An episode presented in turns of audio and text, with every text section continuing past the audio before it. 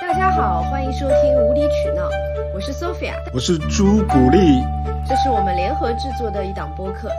在这档播客里，我们会聊聊我们的日常，分享对生活方方面面的看法，最好能给大家带来一点点启发，不做声音垃圾，不污染大家的耳朵和灵魂，是我们的心愿。第一期节目呢，我们就不想聊太远，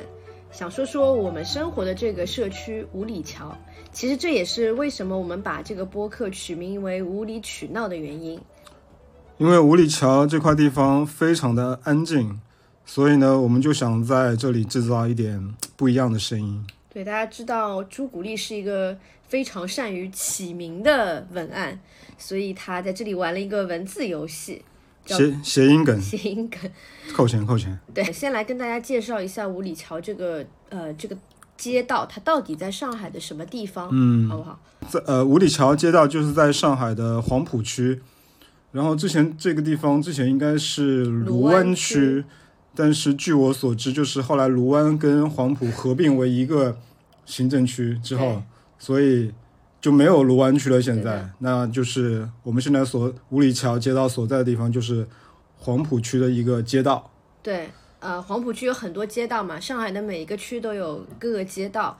所以五里桥就是黄浦区的一个街道。那它具体的地理概念是怎样的呢？我可以简单的讲一下。呃，五里桥的它其实我们讲东南西北的边界嘛，东面它是呃靠近制造局路为就是为交界点，然后呃西面的话就是瑞金南路。北面的话是在大概斜土路与打浦路街道、打浦桥街道交界，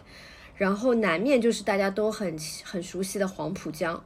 所以其实它是一个呃非常就是不大嘛，一共就三点三点多平方千米平方公里，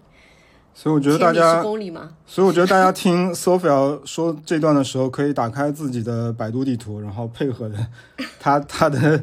解说来看，这个可能会比较直观的去理解五里桥整个社区的范围到底是怎么样据我所知，打浦桥应该之前也是卢湾区的，对，就是大家都打浦桥，打浦桥王力宏。打浦桥肯定是卢湾区的。对啊，打浦桥你怎么知道肯定是卢湾区的？就是应该应该是啊，应该那边不就是什么卢湾城市花园啊什么就那种是的，是的，是的。所以应该我觉得就是卢湾区。卢湾体育体育卢体应该也属于打浦桥街道的吧？我觉得。反正就是说，打浦打浦桥跟五里桥是相邻的，然后嗯，然后就是原来都属于他们原来都属于卢湾区的，算是老卢湾吧，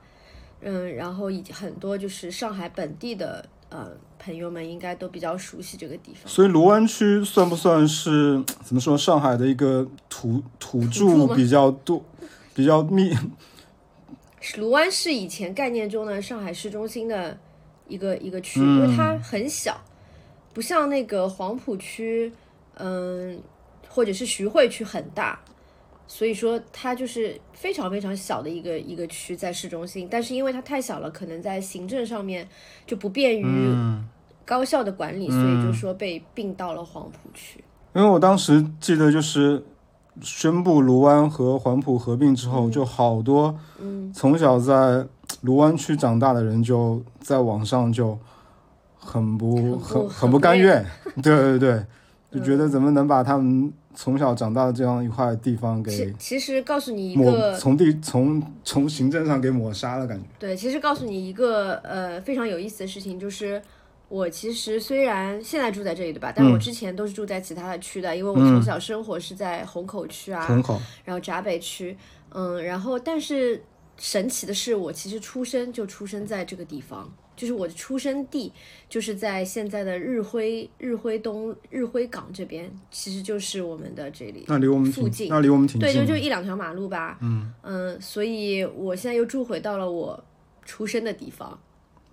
所以我对，所以我也算是一个出生在卢湾区，然后所以你出生在转折，所以你出生在卢湾区，你是几岁离开卢湾区的？我应该是很小的时候，因为这个是我爸妈就是之前是生活在卢所以他们他们在这里把你造出来的，对，Made in 卢湾，然后可以可以，制作一件 T 恤，然后后来因为爸妈要上班嘛，就把我就是送到外婆家去，呃，就是外公外婆把我带大。他们他们在哪个区？嗯，外公外婆对虹口区所以你爸妈当时在卢湾工卢作没有没有生活，他们在卢湾生活，但把工作也是在其他的地方的。但把你踢到虹口去了，对啊对啊，所以虹口区那个哦，虹口区有个虹口足球场，就把你一脚踢到虹口足球场，什么鬼？对，好冷。好冷。但是你从小并没有在卢湾，之后基本就对，就去就去虹口了。是的，我觉得这就也许就是缘分。所所以在你在上海读书的时候，你有常常回到卢湾吗？卢湾区吗？没有，就就只是每年过年的时候会去亲戚家拜年。刚好有谁家对我的是某个亲戚家住在卢湾，就对我的回来姑看奶奶看一看。姑奶奶那个时候还是住在卢湾的，当时还是就是呃，上海话叫娘娘，不是姑奶奶，就是奶奶的姐妹就叫姑奶奶来来。讲教一下教一下大家怎么讲姑奶奶上海话怎么说？姑奶姑奶奶，姑奶奶，我我讲不来，这个不太有点拗口但是就是他也是住在还是住在卢湾，然后他家里边是那种沿街的沿街的那个店面房，所以说是开了一家一字底，什么叫一字底？就是杂货店。杂货店对，，glossary。对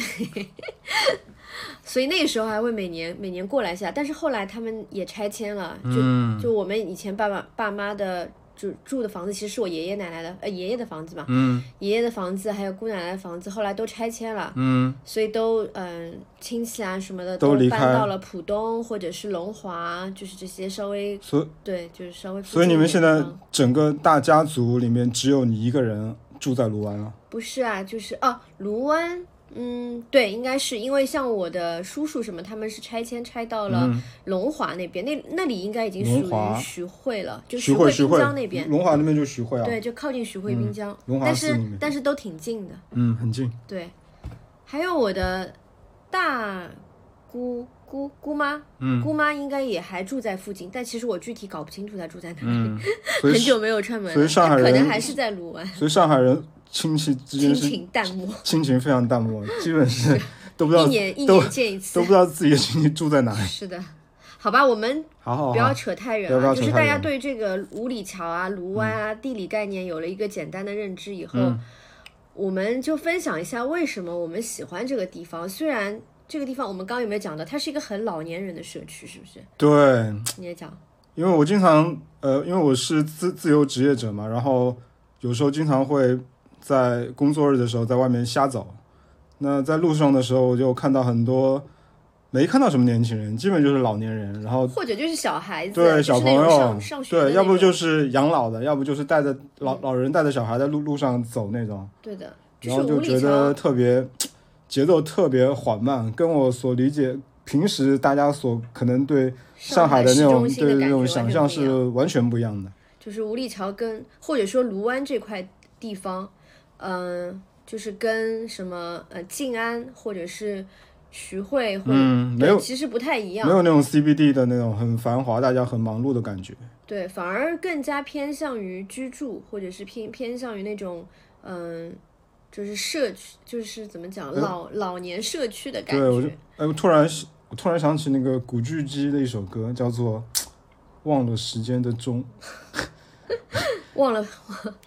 对 是忘了往前发展是吗？对对对，就很慢，这个地方很慢很慢。嗯，因为其实我们附近也没有什么很多的商场啊什么的，但是但是我们就很喜欢这个地方，因为其实对我们来讲，反而像呃像一些商场啊，或者是说是一些办公集中的地方，可能太吵闹了，那不太符合我们的生活的习惯，因为我们比比较喜欢比较宅，对吧？我们平时挺宅的，对，然后我们出去的话，也就是运动，就比如像跑步啊这些，或者是去买买菜，对去散步啊，或者去看看展啊这些比较悠闲的活动，就是这个这个地区就非常的适合我们。那就是讲到刚刚呃讲到跑步了嘛，其实这就是第一个为什么我们很喜欢它的原因。那朱古力是一个跑者。对，就是跑步在我生活中占据就很大的一个部分，就是每天我都要做这件事情。嗯所以当我搬到五里桥街道之后，我就发现，哎，原来这附近还蛮多地方就很适合跑步。你原来是住在浦对我原来在浦东世纪公园那边，然后就是跑步就只能绕着世纪公园跑，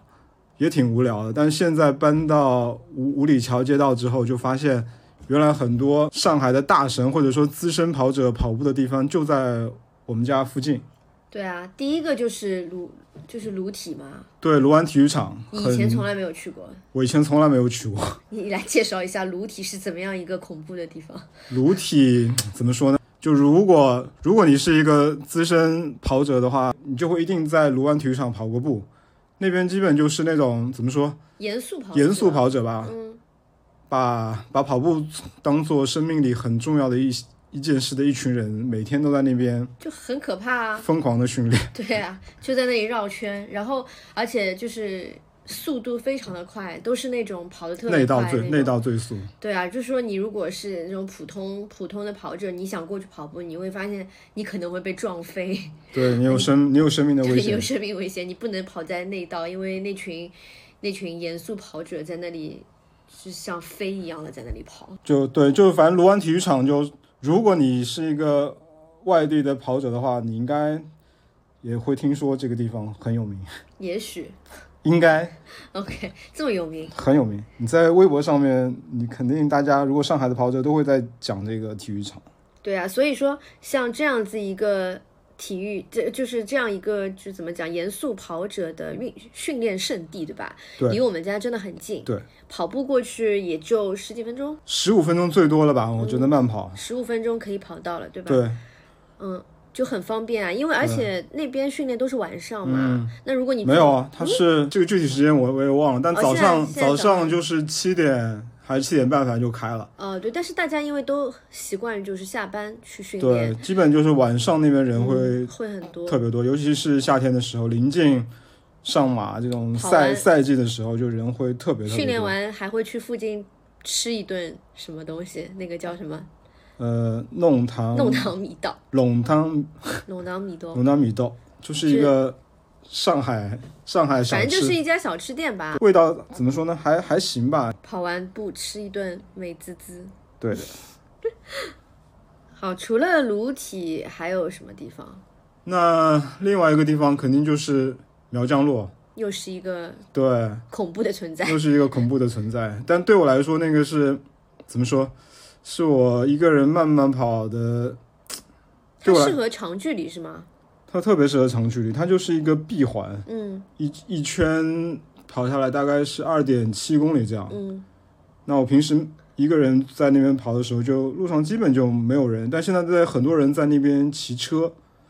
但没没有什么机动车，就是跑起来还是很安全的。嗯，而且你还在那边做过那种什么半马测速？测试对，哦，对你有做过有跑过全马吗？怎么可能？太太太恐怖了，太虐了，太虐了！我不可能在那边跑全马。但我跟但是但是有人会做这种事情。像我这边最长跑过，跟朋友一起跑过三30三十五、三十五、跟三十五。劲歌，对，一个非常好的朋友，一直 我们两个每年夏天都在一块儿训练，感恩。那次也跑的生无可恋吧。但是就是很也也是很方便啊，对跑过去，因为其实本来从家里边跑过去的一路就很像，就就好像是在热身一样，对，对吧？就热身热个十几二十分钟，然后到那边就可以开始。就我觉得这块地方就是上海，就是黄浦区市政府，我得感谢一下黄浦区市政府，就是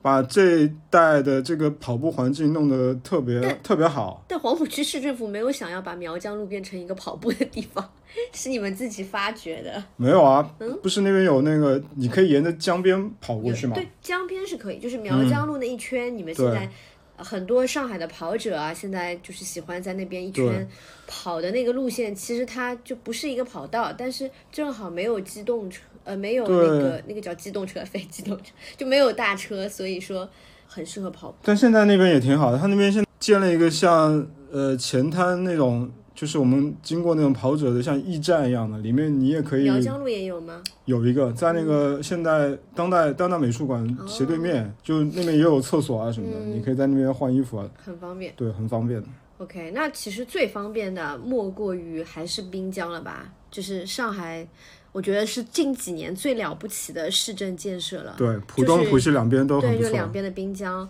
像浦东的话，就是从陆家嘴啊到后滩、前滩，嗯，对吧？然后浦西这边的话，其实就是想要把整个都打通嘛，沿江都打通。然后北面的话有杨浦那边的，那边还没跑过，嗯，那边据说也很漂亮，我们也还没有去过。没跑过。然后杨浦那边到虹口这边，然后再到外滩，嗯然后外滩再过来我们这边南浦大桥，然后到卢浦大桥，就是黄浦滨江，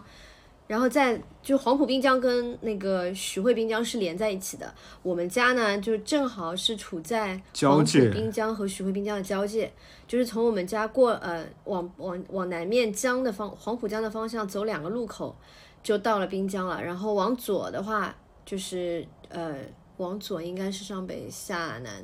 那往东往东的话就是黄浦滨江，往西的话就是徐汇滨江，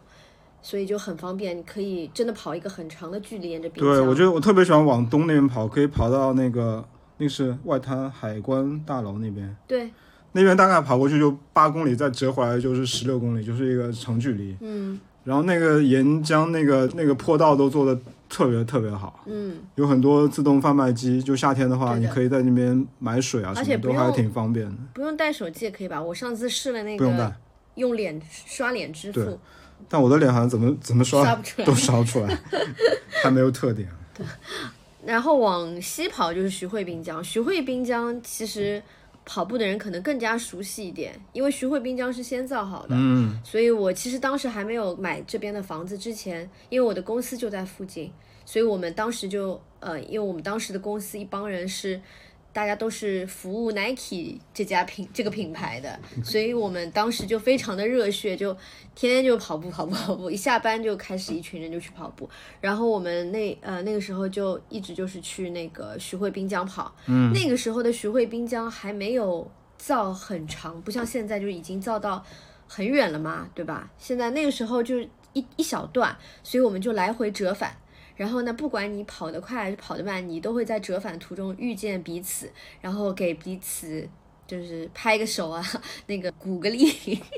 然后助力是吗？对就是鼓励一下，然后大家就就是很多人就会被激励，哪怕像我这种跑得很慢的人，也不会觉得就掉队了，因为大家就会一直碰到，嗯，所以就对这个地方特别有感情。那后来买房子的时候就考虑了这个地方，所以这也是我买房买在这里的一个原因。OK，所以当时就是因为爱上了这个这里的跑步环境，对啊你就想对啊，我当时就想说，我想嗯买在一个离公司近一点的地方，然后又可以跑步，又可以跑步的地方，然后我又知道徐汇滨江这一段可以跑步的，所以就往这个方向去找。所以我觉得就是运气也很好，给我找到了这样一个小房子。然后没想到后面就是后来认识了你，认识了朱古力，然后他也是一个很爱跑步的人，甚至于后来我都不怎么跑步了，然后他还是很一直在。就是在一这个爱好一直持续到现在，对他来讲是一个很长时间的爱好。所以他在这个地方生活，他就觉得还蛮爽的，可以对，特别到处开心，跑就很符合我的生活方式吧。就是想想跑那个间歇就去卢湾，然后想自己慢慢跑就去苗苗江路，想休闲跑看看风景啊什么的对，就去滨江，对吧？是的，而且还可以偶偶遇明星，对不对？对，就是我去年，去年我就是 follow 了刘嘉玲的小红书，就看她一直在黄埔啊、徐汇、滨江这边跑，然后看她发照片的时间大概都是中午在这边跑的。那我去年我就许下了一个小小的心愿，我说我一定要活捉一次嘉玲姐。但是呢，去年这个目这个小心愿就一直没有实现。到今年春节前，我有一天中午我自己在徐汇呃在黄浦滨江那边跑，然后回呃最后几公里往回跑的时候，我就看到对面有一个女生向我跑过来，嗯，然后你怎么知道她是刘嘉玲？我觉得我在人海中间捕捉那个明星脸的那个能力还挺强的那。他是不是都就是脸脸上都戴了墨镜啊什么的我？觉得刘嘉玲挺挺朴素的，就是她她那天穿的那套装备，就是他平时一直在跑一跑直，在跑，就是他就没有他也是极简主义他，就没有换过跑步的衣服，我觉得。或者是他同样一套有很好没有啊，他的那个帽子，然后他的戴的那个太阳镜，还有他的那个羽绒的那个背心，全是在小红书上发的，就是一模一样的。所以我一可能有好几件就一样的有换着 maybe 有点像乔布斯，就是一一件，一件衣服可以做做了好多件这样子，然后他就跑到我面前，我一看这个女的，觉得哦皮肤怎么那么好，然后我想天哪，这不是刘嘉玲吗？就赶紧反身追上她，嗯，然后我就把我就我就当时就向她挥手啊，我就说嘉玲姐，你今天出来跑步啊？然后她她当时是戴着 AirPods 在跑步，她马上就把那个耳机给拿掉了。嗯，我说，我说，我当时就一连串的话赶紧说，我说我在小红书上 follow 你好久了，我说我就想有一天能碰到你，但今就一直没碰到，今天终于碰到了。嗯，我说嘉玲姐加油，那我当时也不想跟她一一块儿跑下去，我觉得会算是影响人家的跑步嘛，那我就嘉玲姐加油，然后她也跟我说加油。那你跟他讲话的时候，他有停下吗？还是她就是放慢脚步吧，哦，他是对着你的，她已她还在，我们两个其实都在跑。就是他是背对着你，你你是看着看到的是他的背，不是我我我是折返的时候跟他是面对面的哦，跑，面对面的跑，对，然后他放慢脚，步，但是他肯定是继续往前跑嘛。就如果我不停下来，那我们两个也就这么互两两个方向就就就就跑走了。嗯，那我就想还是要去打一个招呼，然后就反身追上去。对，我的问题就是说，你反身追上去以后，嗯，他是在你的前面，对吧？对我在我前面啊，你你面对着他背，对对对然，后他被你叫住了以后，他是回过身来，那就是就是一个平行嘛，就是我跟你哦，你追上他了。对对，我追上他了。这就是平时需要对训练速度的原因之一，就是你刘嘉玲跑的的也不是很快，大概也就六分多配速吧，六分五分差不多，很慢的。六分多，嗯，对，就是就普通配速挺慢的，对，就是猛的一追就可以追上那种。就说到这个，我突然想到，我就跟另外一位香港女明星一起跑过步啊，谁？徐浩颖，我也跟他跑过步啊。是吗？对啊，上次 Nike 在在二零一六年不是在那个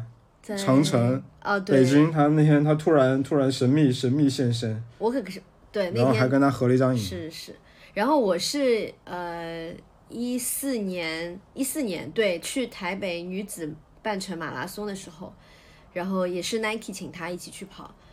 嗯，他在他在最前面，然后我当时就不知死活的冲到前面，然后跟他打了招呼，合了影，然后在跑步就是一开始枪响嘛。就开始跑的时候，我就追着他，就跟着他的配速跑，然后就完蛋。然后，然后大家跑了，因为他大概是他还是跑得蛮快的，徐浩颖很快，对啊，他当时是三呃不对，全马是三小时，半马我我忘了，反正他全马是三小时四十几好像，就算是对对对。对于对于普通跑者来讲，这个是一个比较快的速度了。哇，你这么一说，我突然想起来，我在东京马拉松碰见也碰到过徐浩颖，嗯，那次我太差了，然后他是他是在我折折在折返的时候，他从对面跑过来他已经跑，已经跑完了，跑完一半了。比我多跑了大概七八公里，反正。对，对啊，我就我当时跟我们还有一个朋同事嗯。嘛，娜娜，我们我们俩就跟着他跑，然后就被他拉、拉爆了，嗯。然后第一第一公里就后面就是就就第一公里结束就跟不上他了，反正讲那个徐汇滨江，我就前几天我在小红书上看到一个视频，嗯，你知道谁在？你除了除了刘嘉玲，谁还在徐汇滨江跑过步吗？梁朝一个，当红一个当红顶流女明星，当红顶流女明星对。跑步的，不是不是跑步的，那你不说她跑过步吗？她在徐汇滨江跑过步，就是最近特别红的一个人，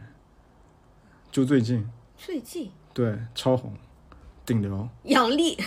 杨 哦对笠杨怎么可能？顶流啊，顶流最近最近最顶流的，哦，谷爱凌，对。啊、对对对，她有一个视频，对，有个视频，我那天惊呆了。我看到谷爱凌从那个就是那个阿迪达斯那个什么 Run Base 那个方向往这边跑，嗯好像几年前了吧？对，十三四岁的时候。具体什么时间我也不知道，反正我就看到谷爱凌从那条路上跑过来。对对，他那时候有一个在上海呃上来上海，然后就是拍了个纪录片嗯的片段，里边有的有他在新天地啊，然后滨江啊什么的。对，所以大家平时没事可以在徐汇、黄浦滨江跑一跑我我估，计经常会碰到明星的。对，我估计他那个时候也是徐汇滨江刚造好没多久的时候，嗯，嗯，应该就是在一三一四年那段时间。可能吧。嗯，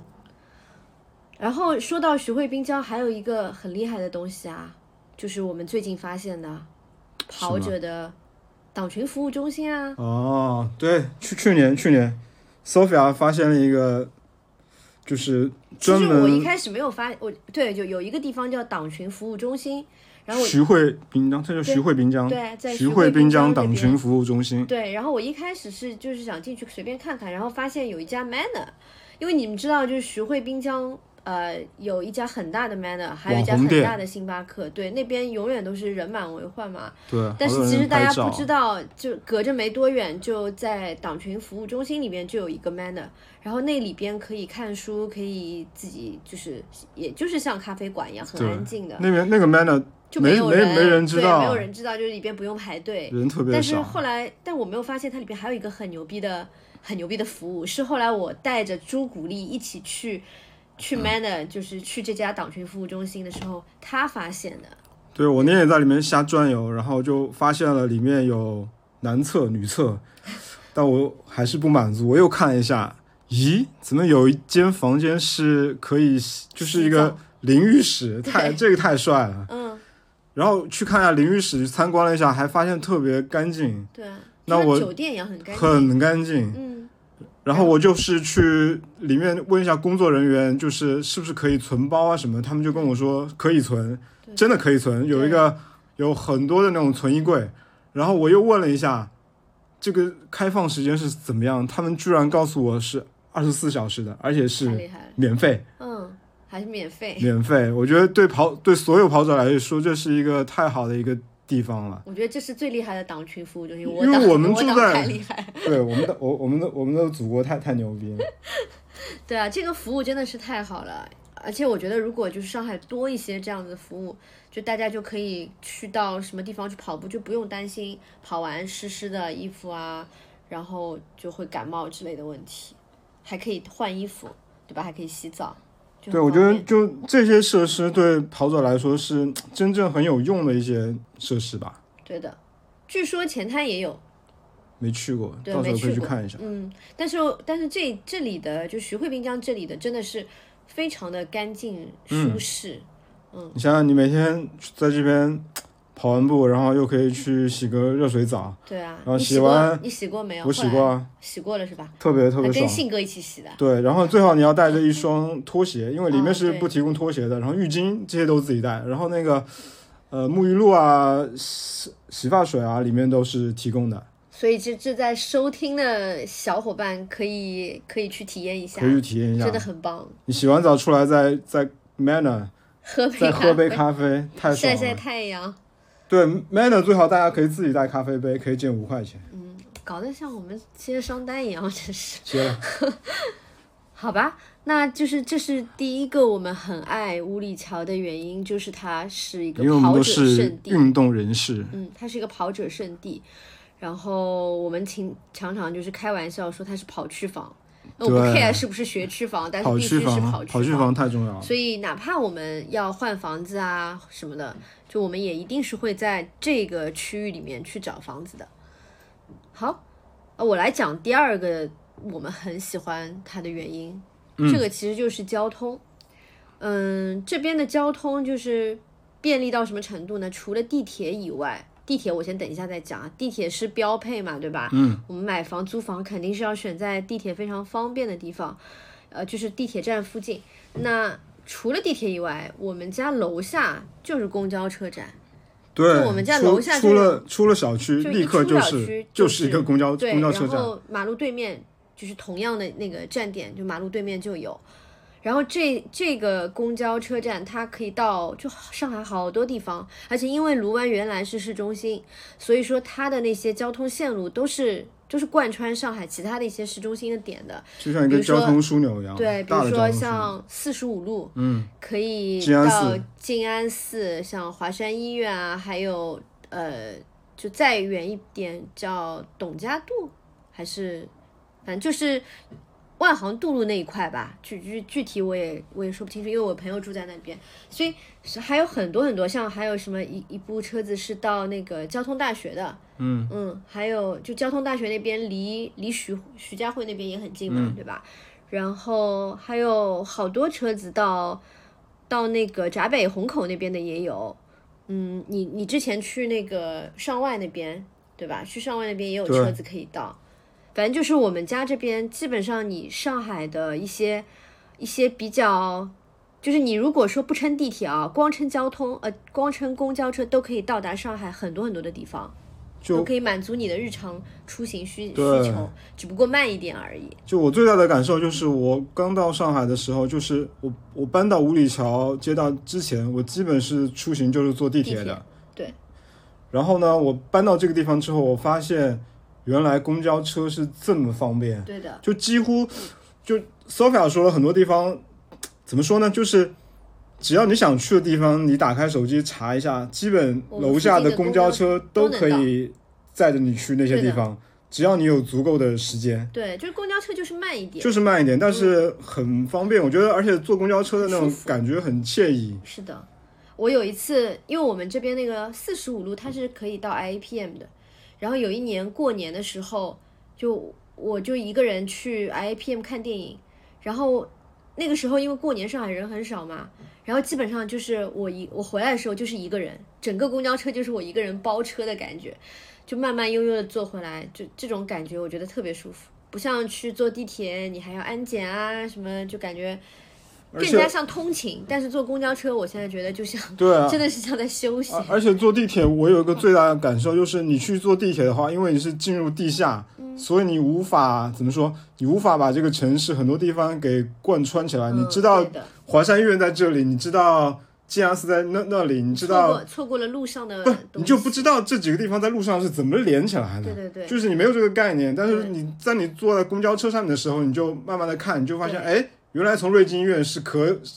穿过几条马路是可可以到对的静安寺的，就很奇，就那个感觉就很奇妙，对的。其实刚来上海的更直观的去认识这个城市，对，对对坐坐，公交车对如果你有时间的话其实很好玩，就是一个像一个 bus tour 一样，对啊，就是也很便宜。就是观光观光车，我们以前大学的时候，因为我们大学的门口有一辆公交车是一二三，可以直接到人民广场嘛。嗯那个时候就学生也没有什么钱，嗯，就两块钱坐上一辆开往空调车，开往人民广场对，然后就像旅游一样，就感觉去当趟旅游了。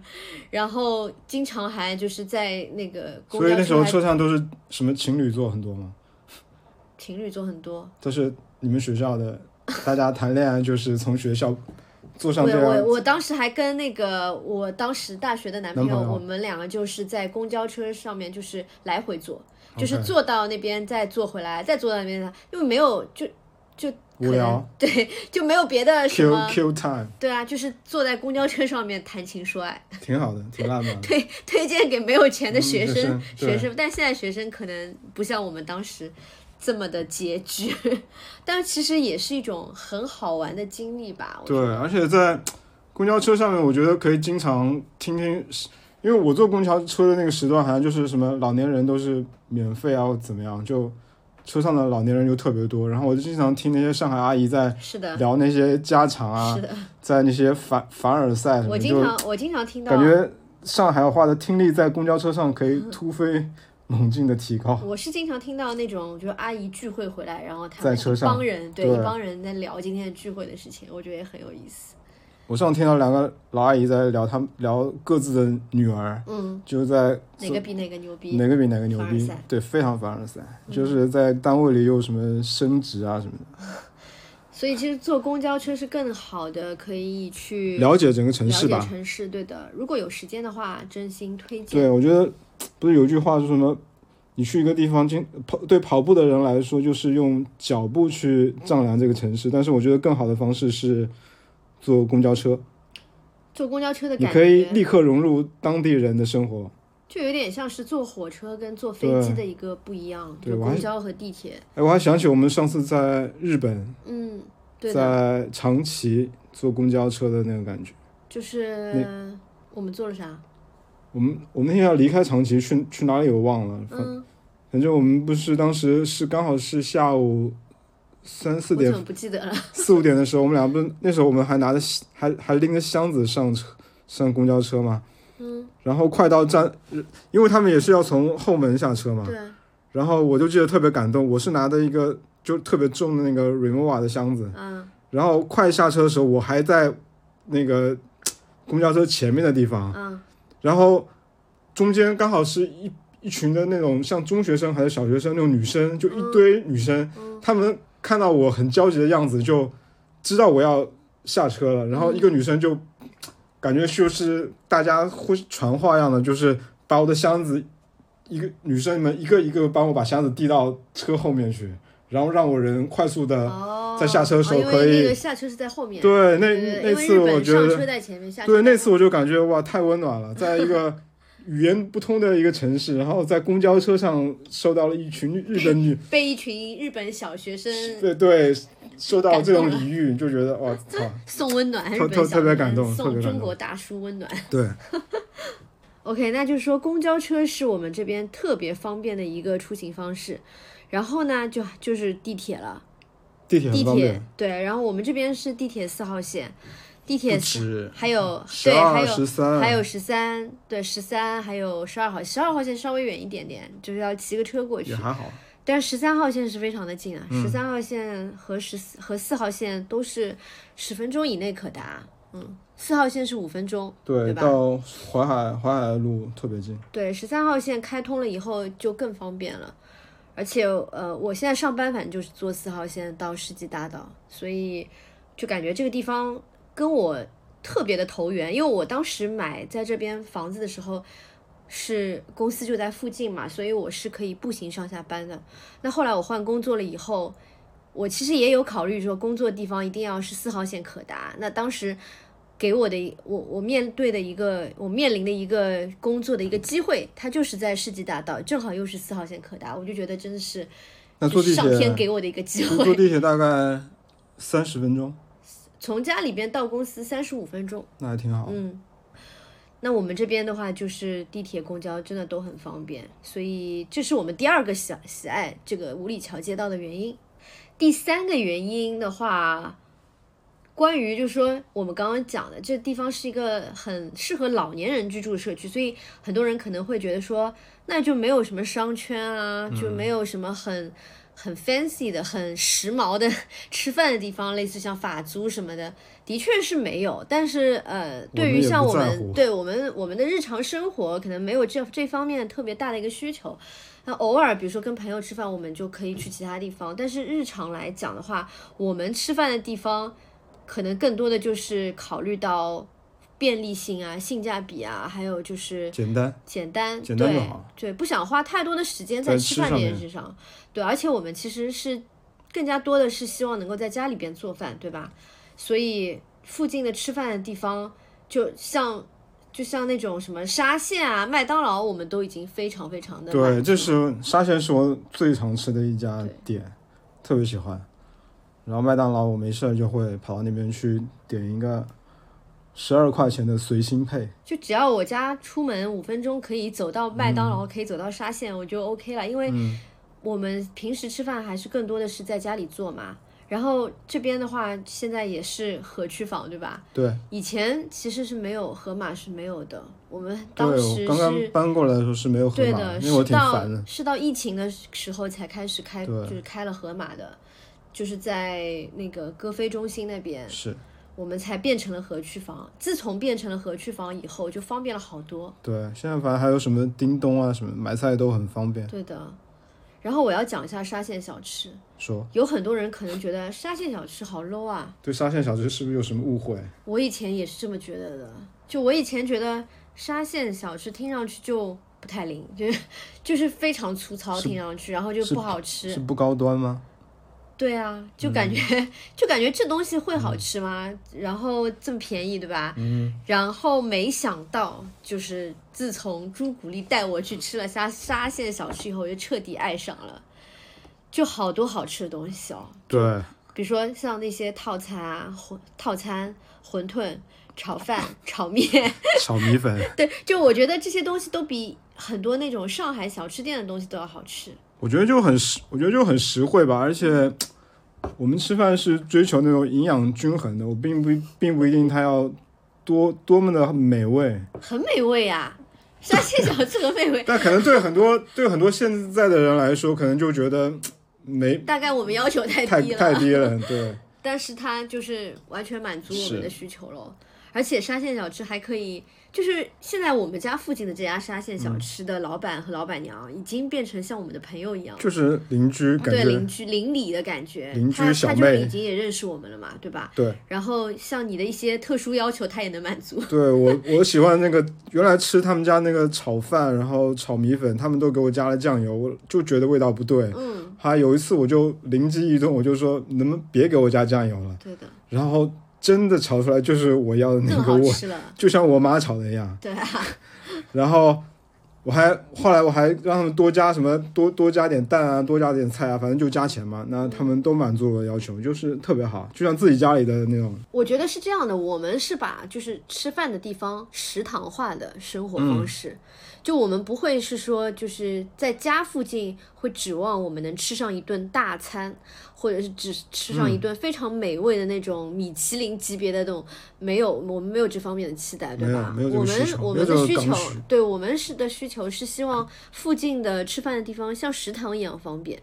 比如说像沙县，比如说像麦当劳，还有我们最近发掘的一个新的点，就是在一个绿地超市里面，它可以在里面点餐，然后这里面的呃套餐和大馄饨都真的味道非常的好，就绝对是好过很多那种，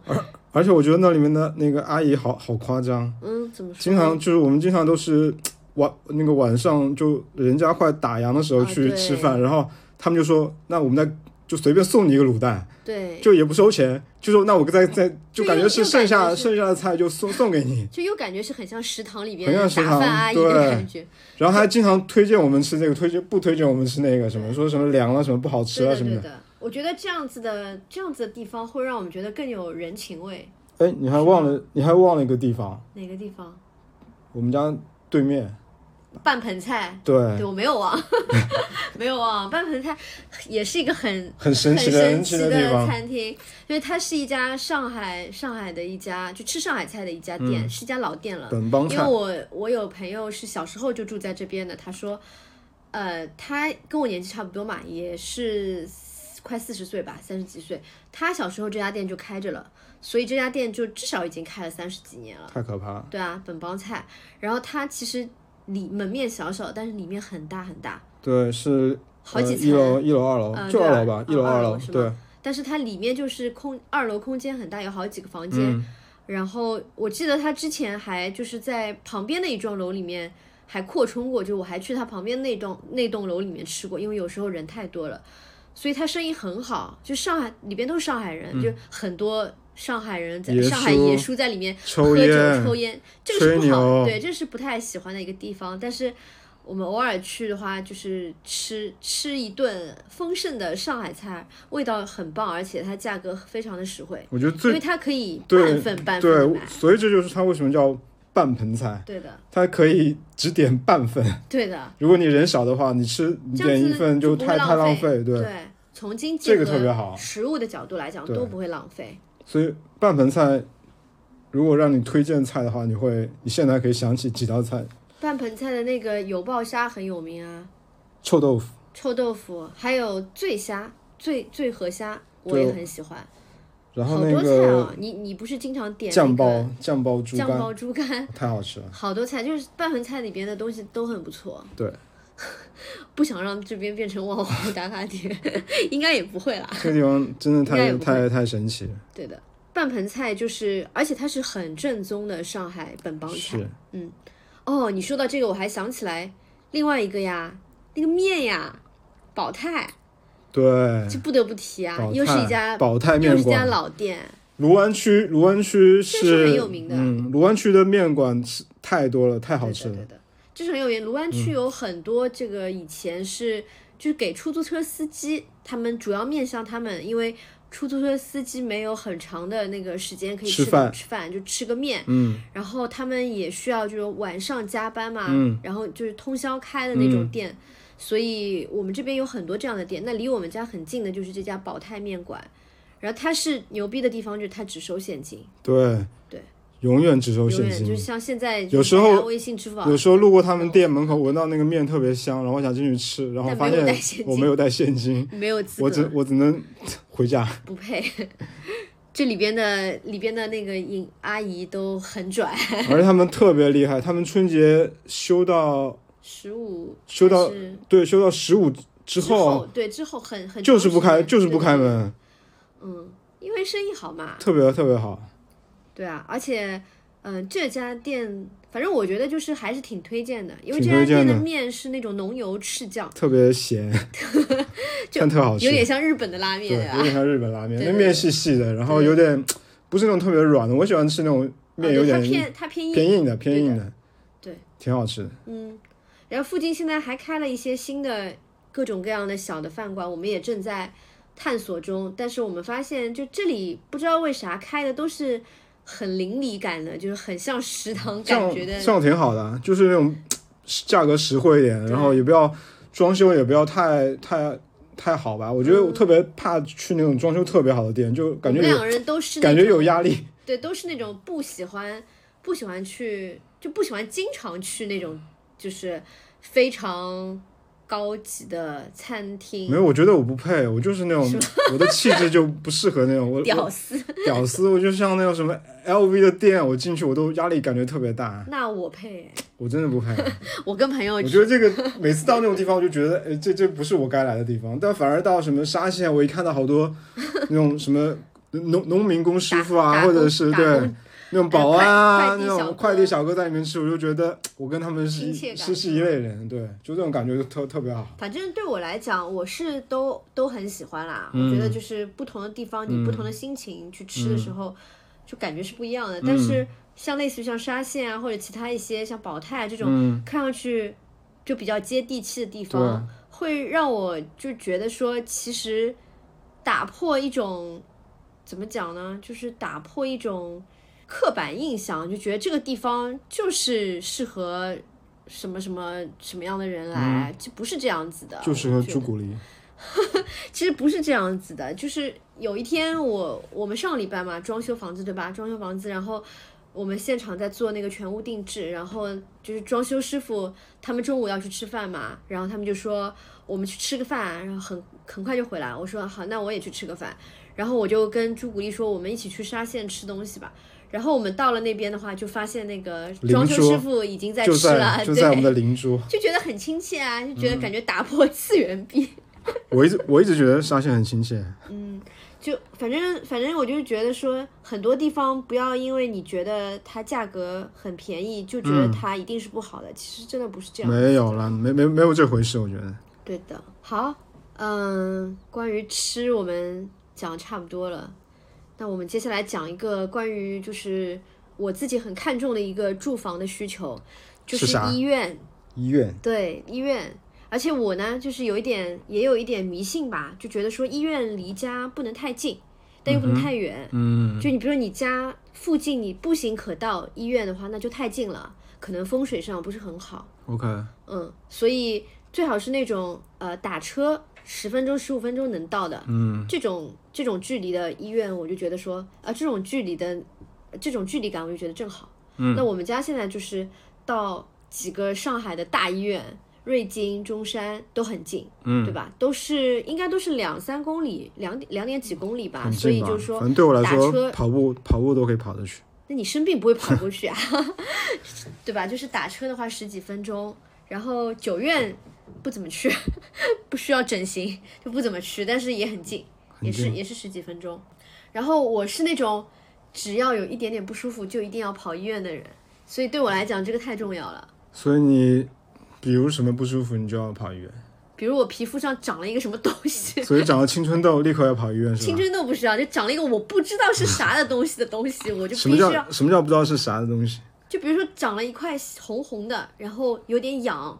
那我会怕会不会是癣，会不会是什么疹还是什么东西的？嗯哼，需不需要需不需要就是配点药啊什么的？我就很怕小病不治变大病，就是这个东西，嗯，这个概念不知道为什么在我心里面就是一直根深蒂固。哦，我知道，因为因为我有几次就是说，比如说我有一次是，呃，有一年我们从美国回来，然后我得了那个荨麻疹嘛，就身上很痒啊，发了很多，然后那一次我就觉得可能可能就太累了，休息一个礼拜就会好，结果我一个礼拜以后还没有好。然后我再去看医生的时候，其实已经已经有点晚了，那个时候就不太好治了，就有点变成慢性的。OK，所以就后来弄了大半年才好的。所以我就说，经历过几次这样的事情以后，我就觉得还是要把病扼对，就是杀在还是一开始就去看一看，萌芽萌芽状态。也就放心一点，对吧？嗯所以我有这样一个习惯，可能有一点夸张，但是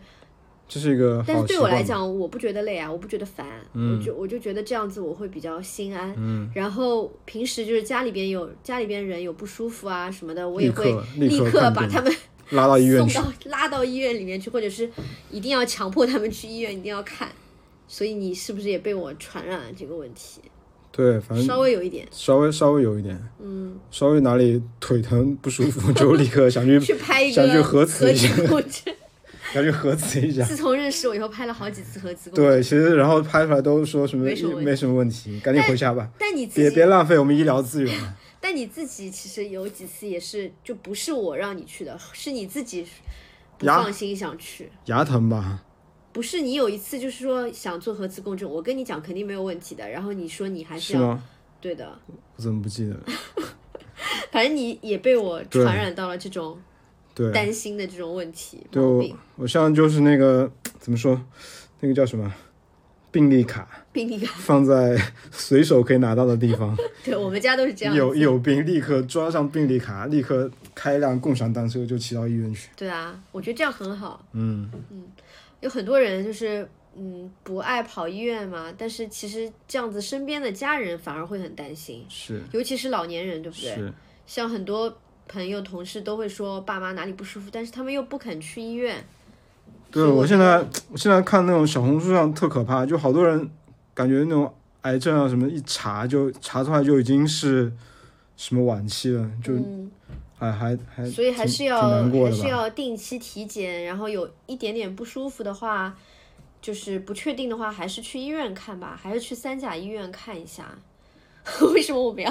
要讲讲这这个，因为这是一个就变成一个养生养生节目了。但是这是我们，就是我们这个节目想要传递的是一种生活方式方嘛，对至少是我们健康自己的生活健健康的方式生活方式，哪怕就是你们觉得不认，就是听众觉得不认可也没有关系，我们只是想要讲我们的观点。对，就如果说能够能够影响到大家的话，也许是一件好事。就是咱们还是要做一些对自己真正是有好处的事情，比如说跑步吗，比如说跑步，然后跑步，但是我不建议跑得过量，对，还是不要太多的话衰老很厉害。对我的皮肤现在已经无无可救药了，我觉得就是说，呃，拿五公里作为一个比较健康的，一个还是要健康跑吧。健康跑，然后一周两三次就够了吧对，不要再多了。然后平时还是多睡觉，对，多睡觉，然后多吃蔬菜，多吃水果，多喝水。多喝水，不要不要喝碳酸饮料，对，不要喝酒，不要抽烟，呃，为什么我们会在讲这个？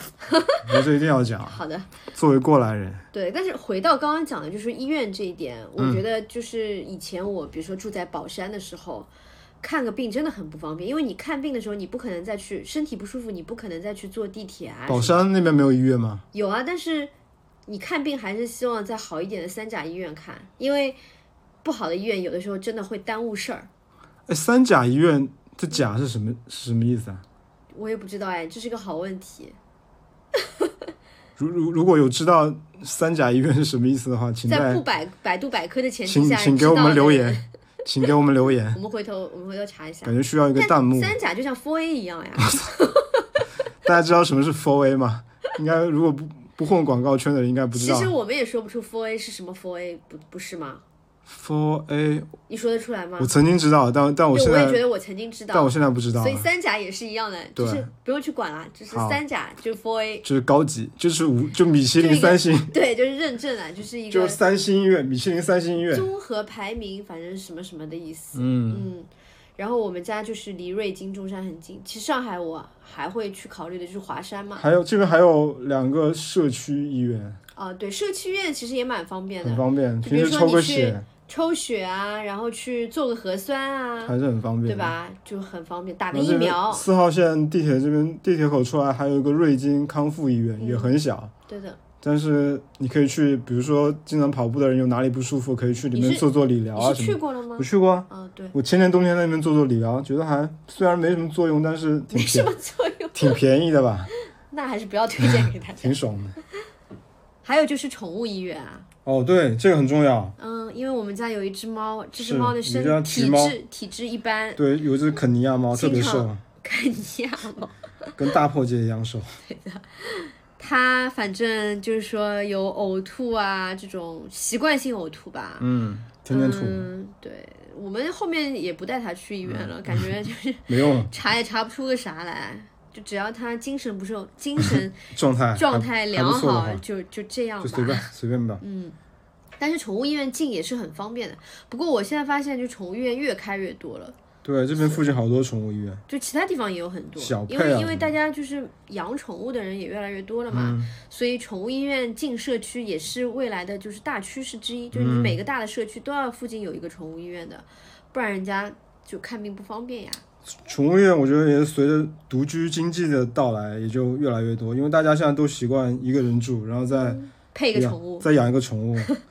所以就是人人人人兽共存的这种状态，对的，一个人一只一只宠物。我们家附近的那个宠物医院也是，就是我们家的猫从小在到大都在那边看病的，里边的人都认识，里边医生什么、嗯，都认识我们家的猫，所以这也是很方便的一点。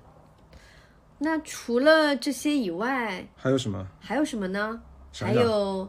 还有跟我们兴趣爱好相关的一些东西。我想想看。哦，我想起一个，嗯，就对我来说很方便的一个地方，就是在鲁班路和斜土路交路口的有一个星光影摄影器材城。嗯，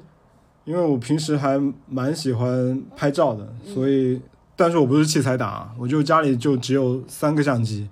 那平时去那边修修相机啊，然后看看有什么新的，就瞎瞎瞎逛一下，我觉得还挺有意思的，嗯，就很方便。是的，就是对于拍喜欢拍呃喜欢摄影摄影的人来讲，那边就啥都有。几乎没有，几乎没有你想买买不到的东西，只要你有钱。然后我发现特别多老外就在那边淘宝，嗯，就可能就也觉得在中国买这种器材，摄影器材可能很便宜吧。然后咱们这边又有很多那种发自己发明的那种什么小的那种什么哦配件配件，老外可能见见 见都没见见过。来这边傻，对，太厉害害了！什么三角用三角架或者那种桌面什么什么小的那种对的对的，什么补光灯啊什么就很多。老外在里面真的太幸福。嗯，好像这这个东西的话，就这个地方对于摄影爱好者是很棒的。还有就是很多美术馆啊，是。就是散布在黄浦滨江和徐汇滨江上面的一一溜，一溜。嗯，我都我都搞不清楚哪些，有大烟囱，大烟囱在呃那个是当代，上海当代艺术博物馆，然后龙美术馆黄在徐汇滨江，对，然后还有西岸，西岸美术西岸美术馆是星巴克那边那个是吗？对，嗯然后再往还有油罐艺术中心，啊对油罐艺术中心，对还有再往徐汇滨江的另一头，还有现在又有一个新的对摄，影不是在那个，哦对，那个当什么，反正就一个摄摄摄影摄影什么艺术馆什么的，对摄影艺术馆什么的，好像还在建好几个，在党群服务中心这边有一个新美艺术馆，嗯在还在建，对的。反正这一条街上就全都是美术馆。这这一趴就这一部分，很像曼哈顿那个 Museum Street，对的，就很像也有点像东京东京对那个那个什么地方，六本木，是吗？是六本木吗？我不知道，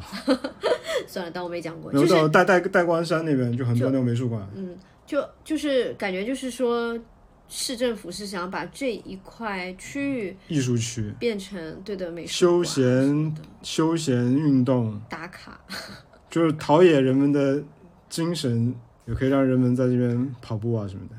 嗯，滨江我们还很喜欢在那边散步晒太阳。嗯，但饭后但我周末是不去的，周末人太多了，太可怕了。就平时晚上吧，我觉得，对吧？尤其是天气好的时候，夏天挺好的，冬天就算了，冬天太冷了。冬天肯定不会去的。其实除了这些以外的话，我觉得还有一个，嗯、从大的范围来讲，就是五里桥这个整个的这个街道，就是它的市中心的一个地理位置，就决定了它这个地方到其他的一些呃 CBD 也好，或者是说一些商圈也好，就非常的方便。比如说从我们家到新天地，就是也是差不多十分钟左右吧，打车。